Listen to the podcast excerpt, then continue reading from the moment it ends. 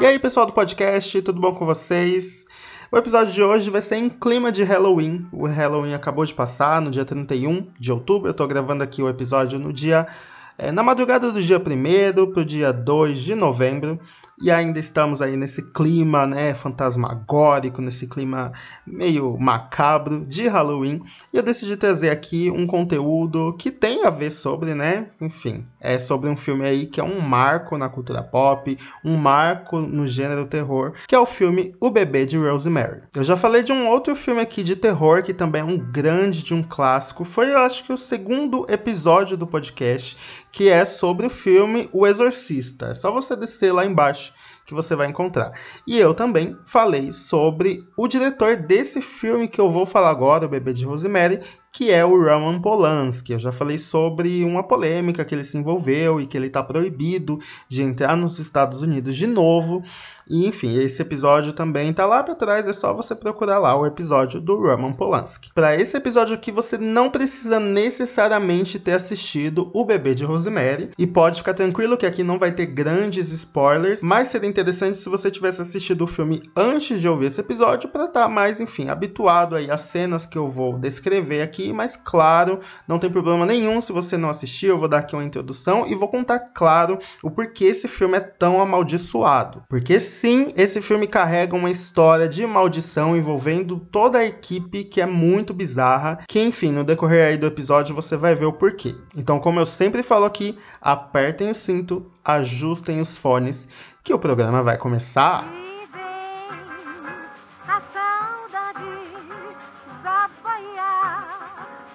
samba tem, quem gira também numa batucada. Eu sei que muita gente que vai ouvir esse episódio pode não ter assistido o filme, né? Então eu vou dar aqui uma breve sinopse sobre o que é o bebê de Rosemary. Nele a gente acompanha uma mulher, que é a Rosemary, ou a Rosemary, como você preferir, que é uma mulher que acabou de se casar, né? E, enfim, ela tem um marido muito bonito, que é um ator muito ambicioso, e os dois se mudam para um novo apartamento para ter uma vida nova, né? Uma vida dois. Até que ela descobre que está grávida e tudo ali tá indo muito bem, tá tudo dando dando muito certo. Só que de repente ela percebe que as coisas estão começando a ficar esquisitas, começando pelos seus vizinhos. Ela tem um casal de vizinhos que é, são dois idosos que são bastante estranhos, chegam até a ser meio abusivos com ela, enfim, muito intrometidos e tal, e as coisas estão começando a ficar bastante esquisitas. E aí, com o passar do tempo, ela começa a desconfiar que tudo não passa de uma seita satânica e que o seu próprio marido está envolvido nessa seita e que ele até ofereceu ela para ser fecundada pelo próprio Satã, ou seja, a Rosemary está grávida de ninguém mais, ninguém menos que o Satanás. What have you done to it? What have you done to its eyes? He has his father's eyes.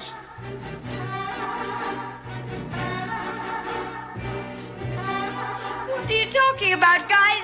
Normal. O filme é de 1968 e imagina as pessoas da época que até então não tinha nenhuma obra assim tão ambiciosa com esse tema, né, da mulher carregando o bebê de Satanás no, no ventre. Obviamente que as pessoas ficaram horrorizadas e o filme foi um grande de um escândalo ali, ali para a época, mas ao mesmo tempo, né, as pessoas ficavam curiosas para saber, né, do como que era esse filme. Então, claro que ele foi um grande sucesso de público, de bilheteria, mas claro, né, foi muito odiado aí pelos cristãos. What have you done to him, you maniac? Satan is his father, not Guy.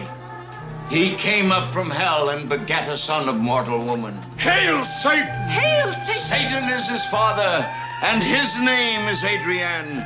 He shall overthrow the mighty and lay waste their temples. He shall redeem the despised and wreak vengeance In the name of the burned and the tortured. Talvez você não saiba, mas O Bebê de Rosemary é baseado em um livro do mesmo nome do Ivan Levin. O livro é de 1967, um ano antes do filme estrear no cinema. E antes do livro chegar nas livrarias, o diretor e produtor William Castle, que era bastante conhecido por ser um diretor de filmes de terror B, né? Um filmes, são filmes ali não muito profundos, filmes que, enfim, de uma qualidade ali um pouco duvidosa. Ele viu esse livro, ele acabou lendo e achou a história muito boa e decidiu comprar os direitos né, do livro para adaptação para o cinema. Então ele levou a história para Paramount pra, enfim, mostrar a ideia e tal. E a galera da Paramount achou uma ótima história e que daria um ótimo filme e decidiu então investir nessa produção. Só que eles achavam que o William Castle não seria o diretor ideal. Eles achavam que essa história era boa demais para esse diretor, né? Que até então só tinha feito filmes ali não muito bons, então eles queriam mesmo um bom diretor que fizesse jus àquela história. Então, o William Castle se tornou o produtor do filme e quem foi escolhido para ser o diretor foi o Roman Polanski, que até então não tinha feito muitos filmes, mas já tinha demonstrado ser um ótimo diretor com um pouco de filme ali que ele já tinha feito. E uma curiosidade interessante é que o William Castle, que virou o produtor do filme, ele aparece como figurante na cena que a Rosemary tá dentro do telefone público e aí tem um cara do lado de fora. Esse cara é o William Castle. Yes, Doctor. Mrs. Woodhouse? Yes. Oh, thank you, thank you for calling me. I thought you were in California. No, no, I've I've been to another doctor, and he he isn't good, Doctor Hill. He's been lying to me uh. Então, Roman Polanski estava ali à frente do seu primeiro grande filme, da sua primeira grande oportunidade, e ele queria fazer as coisas muito bem feitas, né? Ele era agnóstico, quase um ateu, ou seja, ele não acreditava ali no diabo como o maléfico e nem em Deus como o bonzinho, enfim, ele não, não tinha essas crenças, então ele achou que isso ajudou muito a, a construir ali a história. Ele também ajudou no roteiro do filme e ele sempre procurava ali o lado lógico da história, então ele foi muito importante na construção da, da história. Tanto que uma das grandes ideias do Polanski, ele até fala isso, que ele, ele quis deixar um fio de ambiguidade na história, que era deixar a dúvida ali se o que a Rosemary estava passando era de fato algo ali real, né? Enfim, o capeta ali estava realmente ali, ou se era tudo fruto da imaginação dela. Então ele queria deixar essa dúvida para o público, o que funcionou muito bem.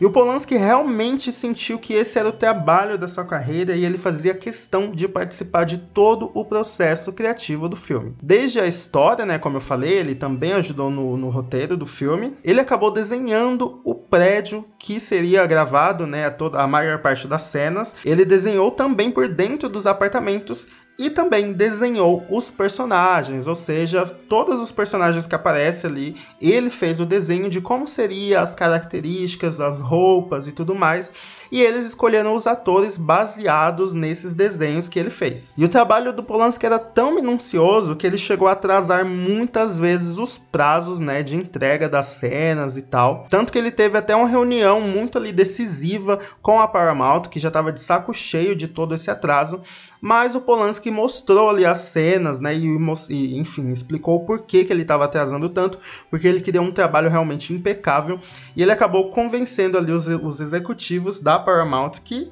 viu que ele realmente, né, estava entregando ali um ótimo trabalho, e aí deixou ele em paz para ele fazer o trabalho dele sem, enfim, entregar ali nos prazos corretos. No!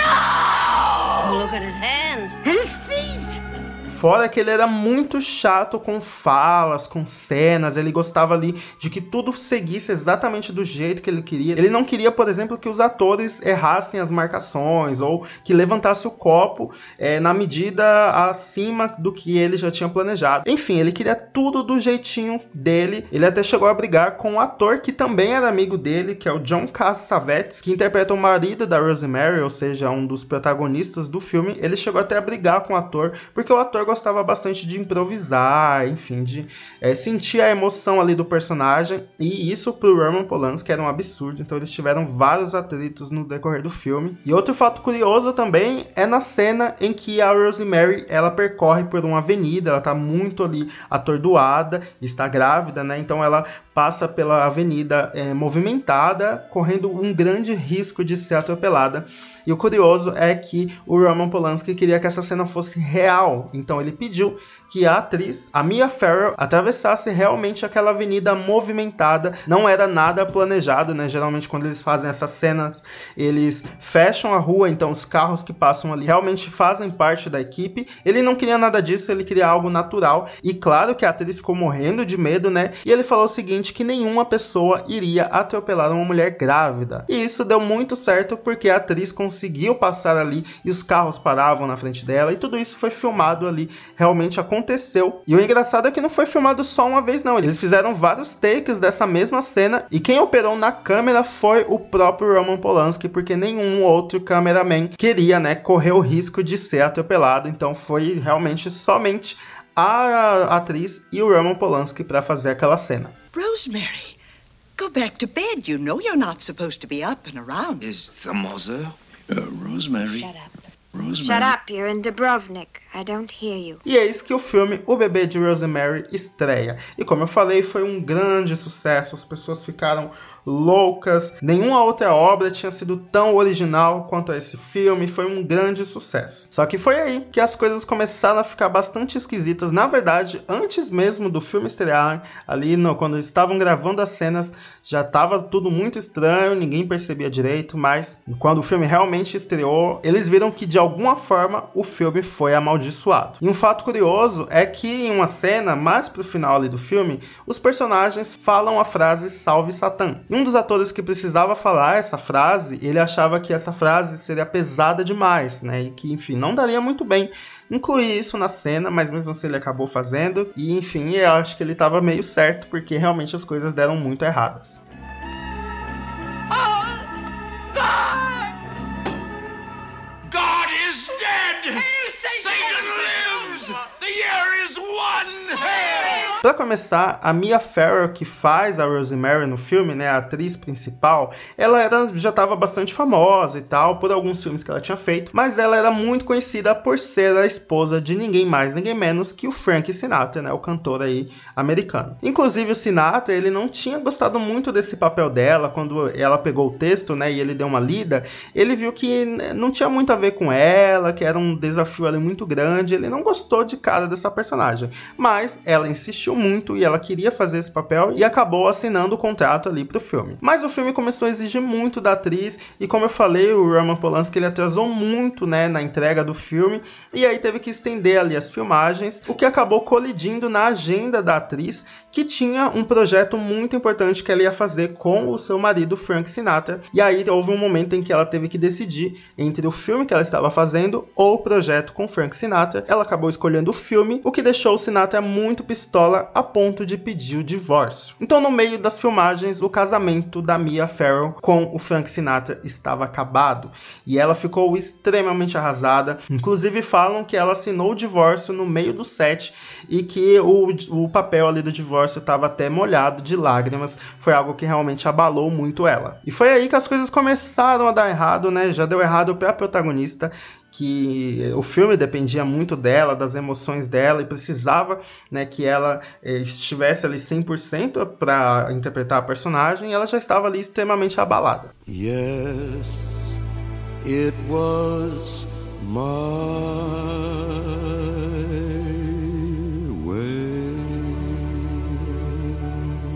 E como se não bastasse ainda, no meio das gravações, o compositor da trilha sonora do filme, o Christopher Comeda, estava em uma festa e no meio dessa festa ele acabou entrando em uma briga e aí ele acabou sendo atingido e caiu no chão, batendo a sua cabeça e tendo um traumatismo craniano, chegando a ficar em coma. E aí meses depois ele acaba falecendo devido a um coágulo no cérebro que ele acabou né, adquirindo na queda. E aí a coincidência macabra é que no filme a Rosemary tem um amigo, que é o seu melhor amigo, e é o único, a única pessoa que confia nela, que, enfim, acredita nela, ele acaba morrendo de um coágulo no cérebro que apareceu de repente. Ou seja, uma coincidência aí, né? O compositor acaba morrendo da mesma forma que um personagem do filme. E não para por aí, não. Lembra do produtor que eu falei? O William Castle? Ele foi o cara que realmente viu a história primeiro, né? E levou para Paramount. Ele que teve a ideia de adaptar essa história para o cinema. Ele acabou sofrendo muito ódio dos cristãos, ele recebia constantemente várias cartas de ódio e de, enfim, ameaçando ele de morte e alegando que ele estava propagando a mensagem de Satã. E aí, no meio de tudo isso, ele já estava extremamente abalado. Ele descobre que tem uma grave crise de pedras no rim e vai para o hospital. Que, por coincidência, olha, vocês já vão saber que essa história é cheia de coincidências. Ele vai parar no mesmo hospital que o Christopher Comeda, que é o compositor da trilha sonora do filme, e lá ele fica muito mal com essas pedras no rim e ele acaba delirando. E há relatos de que ele gritava constantemente a frase: Rosemary Mary, pelo amor de Deus, largue essa faca. Dizem que ele gritava isso muito alto no hospital que todo mundo ouvia. Ou seja, as coisas estavam realmente começando a ficar ali muito estranhas. Parecia que o filme estava de alguma forma interferindo na vida dessas pessoas. Outra coincidência muito bizarra é que o prédio em que a Rosemary e o seu marido moravam se chamava Brantford, mas ele foi filmado em um prédio chamado Dakota que fica ali em Nova York. Só que o que muita gente não sabe é que esse mesmo prédio foi o prédio que o John Lennon morou por um tempo, né, quando ele morou em Nova York, e que por coincidência, esse foi o mesmo prédio em que ele foi assassinado na frente, né, por um fã. Ou seja, é o mesmo prédio que o John Lennon morou, foi o prédio gravado o filme Bebê de Rosemary.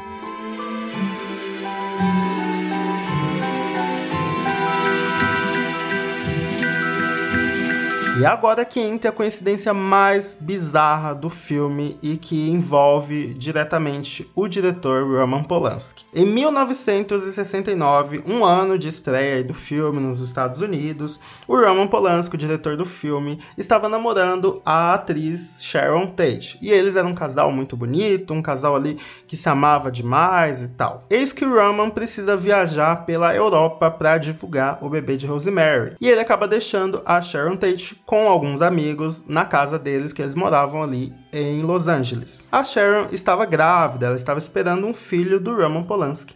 E acontece uma grande de uma tragédia. Em uma certa noite, membros de uma seita liderado pelo Charles Manson acabam entrando na casa da Sharon Tate e matando ela, que estava grávida, e os seus amigos. Então, com o sangue deles, eles escreveram na parede as palavras Helter Skelter, que por acaso é o nome de uma das músicas dos Beatles. Olha mais uma coincidência aí. O John Lennon, que morreu no prédio onde foi gravado o filme, faz parte dos Beatles e essa letra dos Beatles vocês estão entendendo aqui a ligação estranha que acontece? Enfim, o nome da música significa mais ou menos ali caos, decadência e tal. E o Charles Manson, né, que é o líder dessa seita, ele era muito fã dos Beatles, achava que os Beatles era, enfim, gênios e tal, e aí acabou escrevendo isso ali na parede. E o que é mais curioso é que o Roman Polanski ele cogitou colocar sua namorada como a Rosemary, né, para ser a atriz ali principal do filme. Acabou não dando certo e tal, mas enfim, a Sharon Tate iria interpretar uma mulher grávida que acaba acontecendo uma grande tragédia na vida dela. E isso acaba acontecendo na vida real.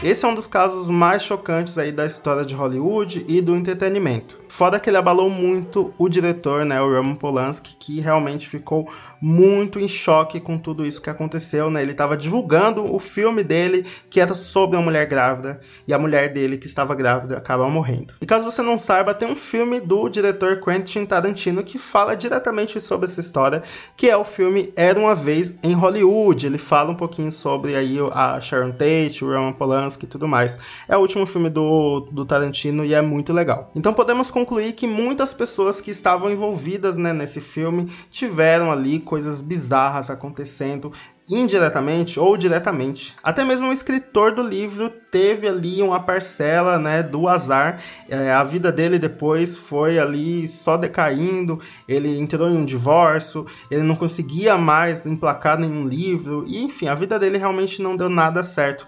E ele considera o filme até hoje como o filme que deu muito azar ali para todo mundo. E eu acho que é isso que se torna O Bebê de Rosemary um dos filmes mais icônicos de todos os tempos.